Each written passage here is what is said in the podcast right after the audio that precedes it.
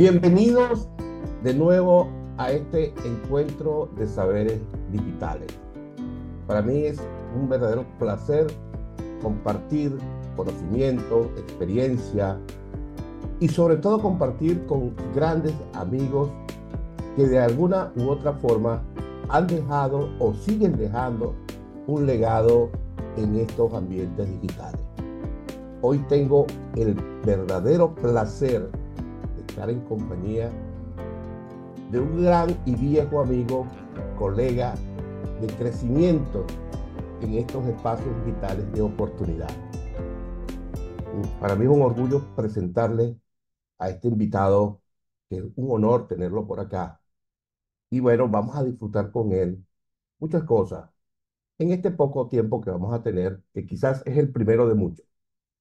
Se trata nada más y nada menos de Gilmer Palomares. ¿Cómo estás, Gilmer? ¿Cómo te Muy bien, excelente. Bueno, muchas gracias, Juan, por la presentación y la gentileza de invitarme. Y bueno, como muy bien mencionado, tenemos, creo que llevamos más de 20 años conociéndonos y compartiendo. Y bueno, de verdad que hemos disfrutado porque nos apasiona casi los mismos intereses, que es la tecnología, la educación y por supuesto el de formar a otras personas para que se desarrollen y se adapten a, estos cambios tan bruscos que se están dando en la, en la, en la sociedad. Muchas gracias por la invitación.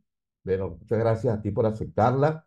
Sí, hemos estado juntos creciendo en estos espacios.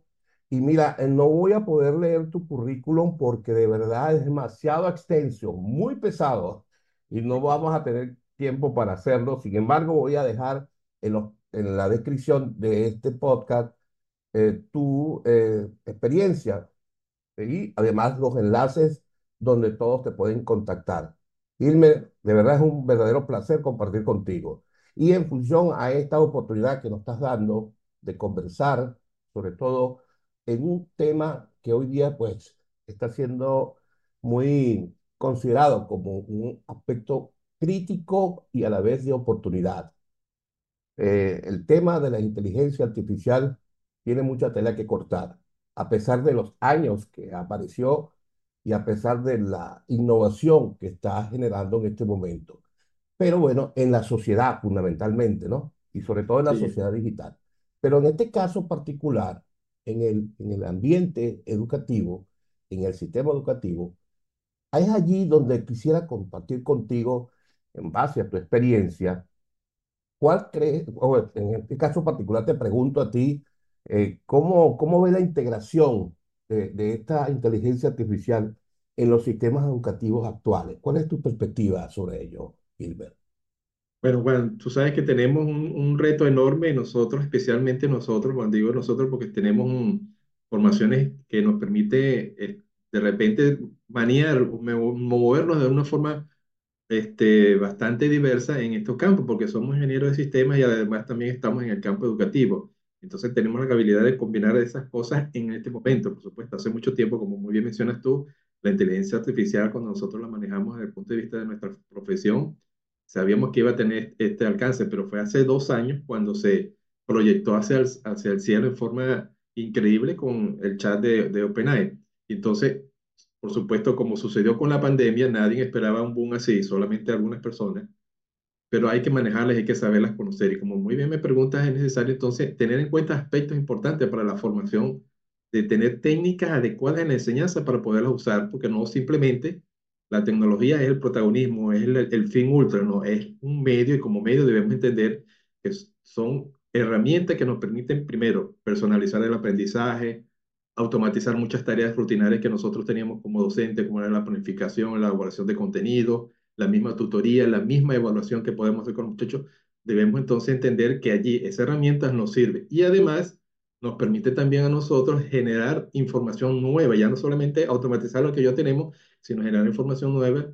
Y como muy bien eh, lo, te lo mencioné anteriormente, no solamente por nuestra profesión, sino que ya antes, desde el punto de vista de los sistemas educativos a distancia, se decía que el profesor ya no es un simple profesor, no es un simple facilitador, sino antes de que surgiera la inteligencia artificial era un gestor, bueno, ya a partir de la inteligencia artificial yo no es un gestor, ya es un creador de contenido y es así como inclusive se identifican la mayoría de las personas que están en las redes. Entonces, Excelente. debemos ir algo, eso. Gilmer, y Sí, fíjate, y, y- y- es grande el volumen de acciones que se, que se pueden presentar con la inteligencia. Y bueno, hay casi más de doce mil tipos de inteligencia artificial con distintas presentaciones y todas, por supuesto, van girando hacia el- el- la generación de conocimiento, de creatividad, y todos estos elementos, pues, que de algún modo las instituciones educativas tienen que, de alguna manera, asimilar esa, ese cambio, esa sí, adaptación, en función a esa, a es- a, esa situación de que en la actualidad está avasallado el, el el entorno digital de tanta inteligencia ¿Qué debe hacer una institución? O lo mejor dicho, eh, los protagonistas de la novela educativa, estudiante, profesor, institución, inclusive la familia, Ilmer. ¿Qué Sí, deben es. hacer para prepararse para esa integración, desde tu punto de vista? Sí, bueno, ahí va, mm, tu pregunta es bastante amplia, ¿no? En el sentido de que toma varios actores. Y vamos a empezar, por ejemplo, por la- lo más inmediato que son los docentes, que es la función más o menos sobre la cual queremos charlar. Y es que inicialmente los docentes deben prepararse y formarse. No podemos estar eh, simplemente at- atados a un solo recurso. Antes, en tiempos muy atrás, simplemente nos teníamos una guía, una chuleta donde llegamos y partíamos eso Después, bueno, nos fuimos adaptando con la tecnología que teníamos que hacer recursos dinámicos, teníamos que hacer una clase donde se entretuviera no solamente a los chicos, sino se les formaran con recursos adecuados.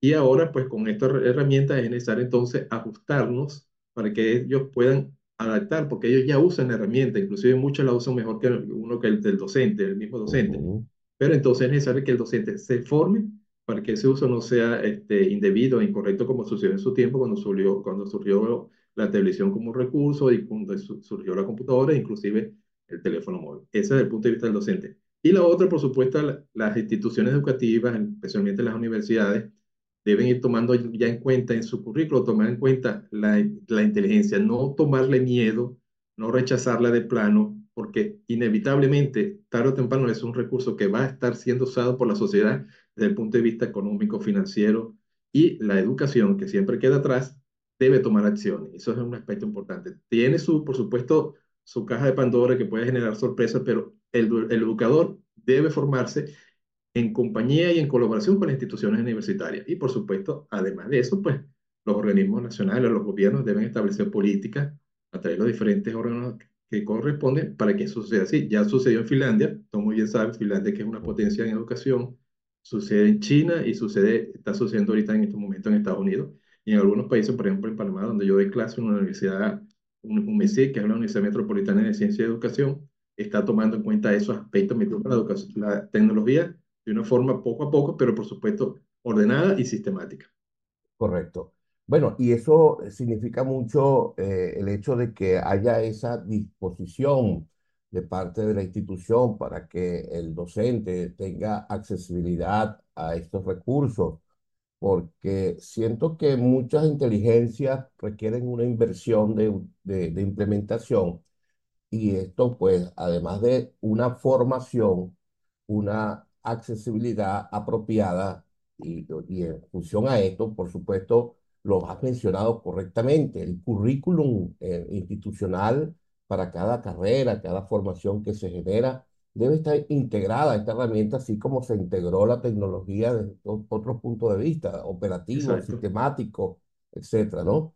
Y hay algo que es el riesgo de lo que pueda eh, ser en cuanto al uso adecuado de estas inteligencias. Y ese punto, y desde el punto de vista ético, por decirlo Sí, así, señor. ¿qué aspectos das tú de resalta, qué, qué resaltas sobre este hecho que puede ser un riesgo en este ambiente? Mira, hay, hay muchas cosas, como muy bien mencionas tú, que corre uno el, el riesgo de eh, manipular mal la información de la inteligencia artificial. Los estudiantes, un, un clásico, el, el, plagio. Los chicos ya antes plagiaban sin tener el recurso de la, de la inteligencia en su computadora o con acceso a ello. Ahora, por supuesto, plagian, pero de una forma mucho más elegante que casi es, es imposible descifrarla, pero sí se puede hacer porque, por supuesto, si el docente tiene las capacidades y las destrezas necesarias, puede eh, enfrentar esa situación. Y la otra es el sesgo. una situación que, eh, a pesar de que, por supuesto, muchos de los recursos que están allí, tú mismo bien sabes, ChatGPT fue alimentado con más de 10 millones de, de, de contenido, la base de datos enorme, pero apenas se alimentó en 10 años. Fíjese usted, en 10 años esa alimentación que se le dio a esa base de datos, de esa inteligencia artificial, aglomera todo lo que se tiene hasta ahora, pero por supuesto, personas, educadores tienen 40, 50, 60 años de conocimiento Claro. acumulado que le da una, una ventaja delante de estas herramientas.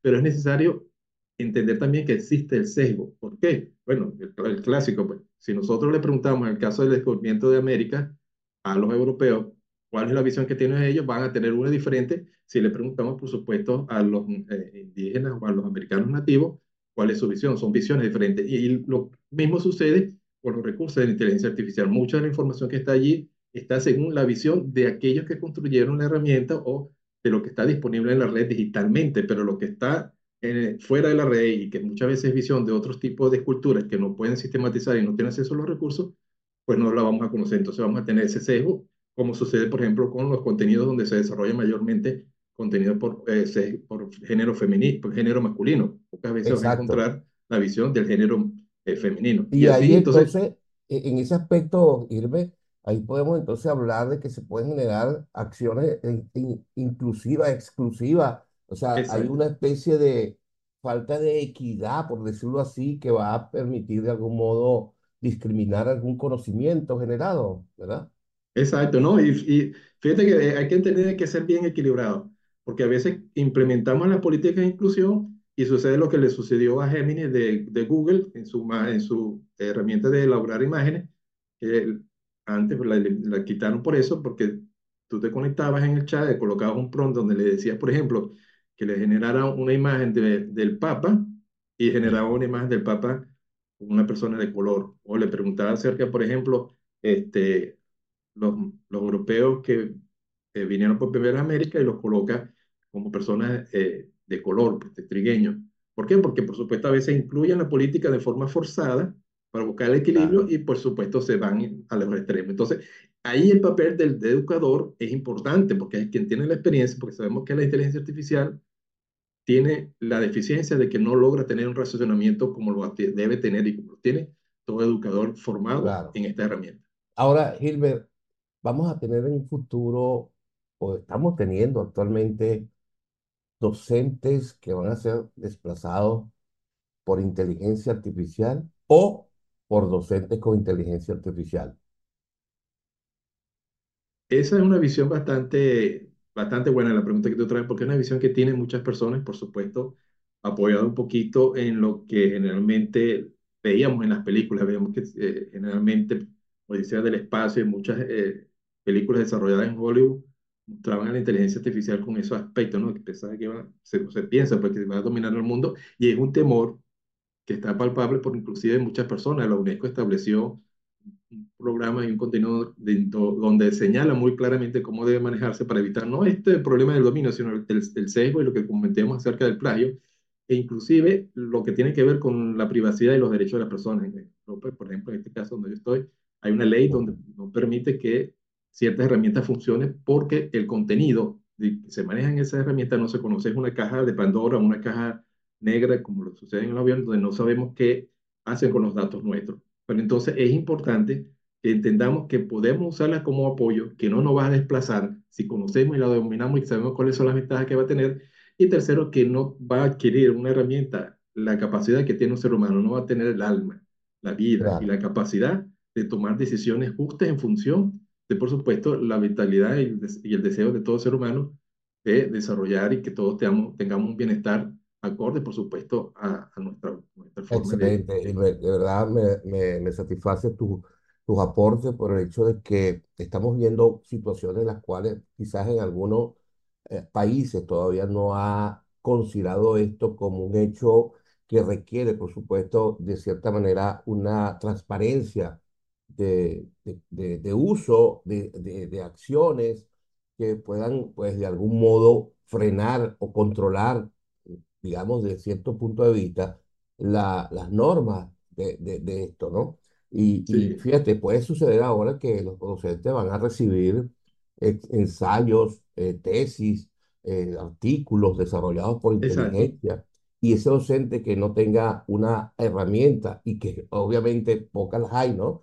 Que detecten estos tipos de contenido. Entonces, esto no va a derivar eh, un ambiente que culturalmente lo, hemos- lo habíamos perdido, Ilmer. Y esto es una, una situación que yo te la quiero plantear vamos hacia una cultura de la comunicación más fluida, más interactiva, más visual, eh, de tal manera que el- lo- los sentidos de la percepción auditiva, de la percepción visual, puedan potenciarse en función a conocer con más propiedad o certificar con más propiedad un contenido presentado por, por, eh, por estos riesgos de que la inteligencia lo pueda construir. ¿Qué opinas tú de exacto. este Sí, contexto? sí, eh, no, es cierto, Juan, ese es un dilema que lo tenemos palpable ahorita en, en las redes. Muy bien, a- ante- a- en relación con la pregunta anterior, la inteligencia artificial sí va a venir a hacer cambios en el sentido de que se van a perder algunos trabajos, pero no que van a afectar a las personas, se pierden trabajos tradicionales que ya no tienen cabida, por ejemplo. No podemos negar el surgimiento de la aplicación de esto de nuevas formas de trabajo. Hay nuevas herramientas y para esas nuevas opciones de trabajo es necesario, por supuesto, la participación de las personas. En este caso, en el caso nuestro, del docente, del familiar, de aquellas personas que van a trabajar. Ya no tenemos solamente docentes, sino ahora tenemos también influencers, aunque por supuesto ha sido usado un poco en forma bastante este, malintencionada, ¿no? Con respecto a eso, porque muchas veces la gente se hace famosa con, con cosas que no son nada educativas, pero el docente debe ya ser un creador de contenido para adaptarse a los nuevos retos que tienen, las nuevas carreras, las nuevas formaciones. Ya hay una, una enorme cantidad de, eh, de trabajo donde no se tiene personas capacitadas para eso y es necesario no solamente nosotros como docentes capacitarnos, sino también formar a los estudiantes y a nuestras personas que estamos formando para que en la sociedad puedan desarrollar ese tipo de trabajo, donde por supuesto se abre un abanico que es muy amplio. Mucho. Y no sé si tú estás de acuerdo conmigo, Ilmer, pero yo considero que la inteligencia artificial nos está dando un espacio de disposición para otras cosas. Es decir, usó la inteligencia para construir o generar un conocimiento que debo implementar una acción que pocas veces eh, y comúnmente muchos estudiantes, inclusive profesionales, usan, que es el sentido crítico de lo que se genera para revelar realmente si lo que se dice es coherente con la realidad y sobre todo consultar esas fuentes que van a sustentar el motivo de lo que se generó con ello, ¿no? Entonces, hay como otros espacios de, de- sobre todo de construcción crítica, de diálogos, de, de comunicación que va a fortalecer, digamos, un conocimiento. Y en función a esa generación, obviamente, eh, es, es la fórmula mágica que considero yo, pero cuando se, se, se dice a la inteligencia, genérame una imagen, genérame un video, genérame algo que manualmente, por decirlo así, de la manera tradicional se hacía, pienso que el arte no puede ser generado, no sé, yo siento que ahí hay un, un impacto que no, que no choca, que, que no, no es, no es igual hacer nunca un cuadro con tus pinceles, con tus colores, que con tu lienzo, que con algo en un segundo. Es decir, ahí Sí, hay una cosa que también no cuadra con la otra, ¿no? No sé si sí. me, me, me, me, salgo del contexto de irme, pero tengo esa inquietud. ¿Qué opinas No, tú de no, es, es cierto. Mira, la inteligencia artificial fa- le falta eso, el sentido común que tiene todo ser humano. No tiene sentido común. Ella simplemente se alimenta, todavía no tiene la capacidad de razonar por sí mismo. Es necesario, por supuesto, eh, se han hecho desarrollos donde se busca eso, pero la inteligencia artificial generalmente lo que con- elabora es contenido que ya se le ha alimentado. Lo muy bien lo sabes tú como la filosofía de lo que si tú le metes a un sistema tecnológico basura, va a generar basura. Y ella generalmente se alimenta de lo que nosotros le suministramos. Y lo hacemos muy bien, lo va, por supuesto, a tener buenos resultados, pero nunca va a generar información completamente nueva porque, por supuesto, ella simplemente toma información que tenga sobre, sobre el que esté dispuesto que nosotros hemos colocado. Y lo que tú mencionas es cierto, debemos hacer, usar mucho el pensamiento crítico, porque esta es la forma en la cual el docente, el educador, puede aprovechar la inteligencia artificial para romper ese esquema de los muchachos que son generalmente tradicionalistas, siguen una parte secuencial, monótona de elaborar trabajos y tareas, y donde inclusive generalmente no coloca su opinión o su, o su aporte. Entonces, una de las formas es, bueno, utilicen la herramienta de inteligencia artificial, hagan con ella lo que quieran, pero entonces van a tener eh, la opción de expresar su pensamiento crítico sobre una situación determinada o X. Por ejemplo, el caso que ha sucedido de muchas personas que busca y elabora un, un artículo muy bien redactado, muy bonito, pero generalmente no está plasmado ni siquiera en una sola cita, no es una expresión donde se detecte claramente que es un aporte de un estudiante, porque no están las palabras que uno conoce como docente, que son propias de ellos, de los estudiantes. Claro, y ese, ese es un patrón que es detectable en, en exactamente. muchos casos, ¿no? Sí, Y, es, sí, y pasa lo siguiente, que puede suceder. El estudiante usa la inteligencia artificial para generar una tarea y el profesor usa la inteligencia artificial para corregir esa tarea. Imagínate qué increíble, qué va a pasar con los seres humanos y, y esa conexión. Entonces ahí está la- el aspecto de retroalimentación y la transparencia. La transparencia. Exacto. eh, comparte el PROM, dile estudiante, mira, te doy este PROM. Yo, yo pongo este ejercicio, Irving, no sé si te das de acuerdo conmigo. Le digo, estudiante, está este PROM, tómelo, aquí está. Eh, úselo, eh, analícelo, genere otro PROM en función Exactamente. interacción y discusión, pues se genera el resultado, ¿verdad? Eh, sí, así es. Creo que esa es una dinámica apropiada y en función a la- al rol que el profesor puede asumir, no sé de qué manera lo puedes tú este, eh, dar como ejemplo, si lo vamos a, eh, para sugerirle pues, a nuestros colegas cuál sería la mejor la fórmula. Vamos a decir, yo, yo sé que no hay una fórmula mágica que resuelva todo, pero ¿cuál sería la secuencia de uso de la inteligencia artificial a la hora de, u- de implementarlo pues, en sus tareas de clase? en sus actividades como, como rol docente, Gilmer. ¿Cuál sugieres tú? Mira, eh, yo me voy por lo que siempre hemos estado indicando, que el docente debe planificar las actividades que va a usar en clase. Nosotros muchas veces porque tenemos la experiencia, porque tenemos los dotes porque hemos tenido recursos disponibles, generalmente tomamos cualquiera y lo, se lo damos a los chicos. No, vamos a planificarlas, ajustarlas en función de lo que mencionábamos hace rato y que tú muy bien indicabas, que usen el pensamiento crítico, que usen el racionamiento y que por supuesto si le damos un material, que ellos hagan un juicio de valor sobre ese material y no simplemente lo reproduzcan en forma automática.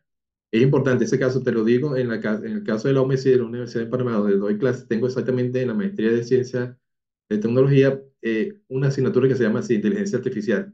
Y les muestro a ellos los, los recursos y los, los, los, resultados que obtengo con la inteligencia a través de los PROM. Y les digo a ellos, elaboren, modifiquen, ajusten ese PROM según lo que ustedes manejan, donde están desarrollándose como profesionales y elaboren contenidos nuevos. De modo que, por supuesto, eso es lo que ellos me van a, arrojar en la tarea y yo lo voy a evaluar, por supuesto. Ahí puedo detectar fácilmente cómo se da, pero eso tiene que ser planificado. No podemos llegar a clase a, improvisar porque tenemos suficiente cantidad de recursos y se lo damos a los muchachos y dejamos que ellos experimenten. No, hay que planificar y en esa planificación hay que tener en cuenta el proceso de evaluación para que sea guiado, porque como muy bien mencionamos, no podemos dejar eso solo a ellos, como cuando teníamos a los muchachos o quienes tienen chicos y queremos educarles y le dejamos el televisor prendido todo el día, entonces, ¿qué, ten, ¿qué, realmente estamos dando de aporte allí a esos chicos cuando lo dejamos solo y decimos, este es recurso bueno, la inteligencia o el televisor, quédense allí viéndolo o manejándolo y no hacemos ningún tipo de, de, evaluación, pues estamos realmente haciendo un daño terrible a, a estos chicos. claro. Eh, Mira, Gilmer, estoy disfrutando mucho esta presentación tuya. De verdad me siento muy honrado, con, como lo dije al principio, por tu presencia en este espacio de saberes y considero que tenemos mucha tela que cortar, mucha tela Sí, que cortar sobre este tema. aguas abajo, ¿no? En función a que hay de- de aristas allí en cada una de estas cosas que estamos comentando que son más específicas de, de operacionalizar, eh, porque ahí eh, la experiencia que estamos viviendo nosotros y eh, ambos que somos eh, formados en el área de tecnología y somos educadores y bueno, y estamos viendo que en el mundo hay oportunidades muy valiosas para los docentes en función a, a cómo implementar estas tecnologías. Y eso sería, pues, de algún modo interesante descubrir cuáles son las oportunidades en el mercado, cuáles son las oportunidades académicas que tiene un docente con una experiencia con este tipo de herramientas como la inteligencia artificial. En fin, hay un abanico de, de acciones que podemos abordarlo en cualquier otro momento.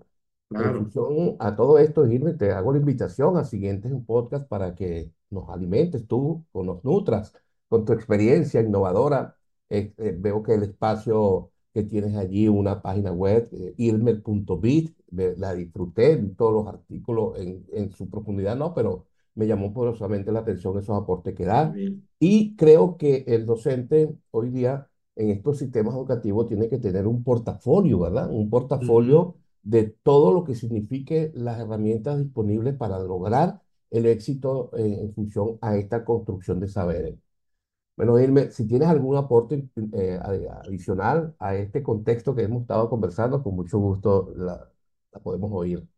No, bueno, pues agradecerte mucho la invitación y la conciencia que estás tomando. Gracias por visitar la página y que uno, perdón, uno modestamente pues está generando allí contenido y la idea es eso, contrarrestar un poco, por supuesto, el desbalance que se tiene con respecto a contenido que realmente tiene otro enfoque y generar un conciencia en las personas en el uso de la herramienta. Sabemos que por supuesto es algo eh, titánico, pero es una labor que tenemos que hacer, ¿no? Ya lo dijo una vez eh, una persona interesante, si el grano de arena no estuviera allí, la playa no sería la misma, es necesario que hagamos nuestro aporte a pesar de lo pequeño que sea. Y bueno, con gusto en cualquier otro momento hacemos mayor contenido sobre este tema que es bastante interesante. Así es. Bueno, sí, le, creo, le quiero agradecer nuevamente a Iber Palomares. Como les dije, les dejo en la descripción su perfil y sus entornos de conexión. Es un verdadero placer estar con él y con todos los invitados que hemos tenido en esta serie de encuentros de saberes digitales. Así que muchas gracias y bendiciones para todos. Saludos.